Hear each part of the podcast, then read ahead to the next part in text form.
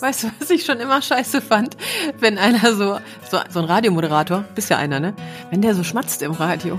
Dann sagte ich, ja, äh, sind Sie nervös? Nervös? Nee. Aber wenn der Herr Doktor jetzt hier wäre, dann wären Sie nervös. Bei mir sind Sie nicht nervös. Bei mir brauchen Sie auch nicht nervös. Ist das nicht der Check-up 35? Ja, also, ich, wenn du das noch einmal sagst, dann raste ich aus.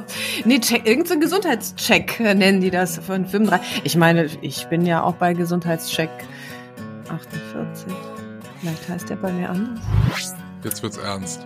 Jetzt, na, mal gucken. Ja, vielleicht. Also das Thema für heute, Enttäuschungen.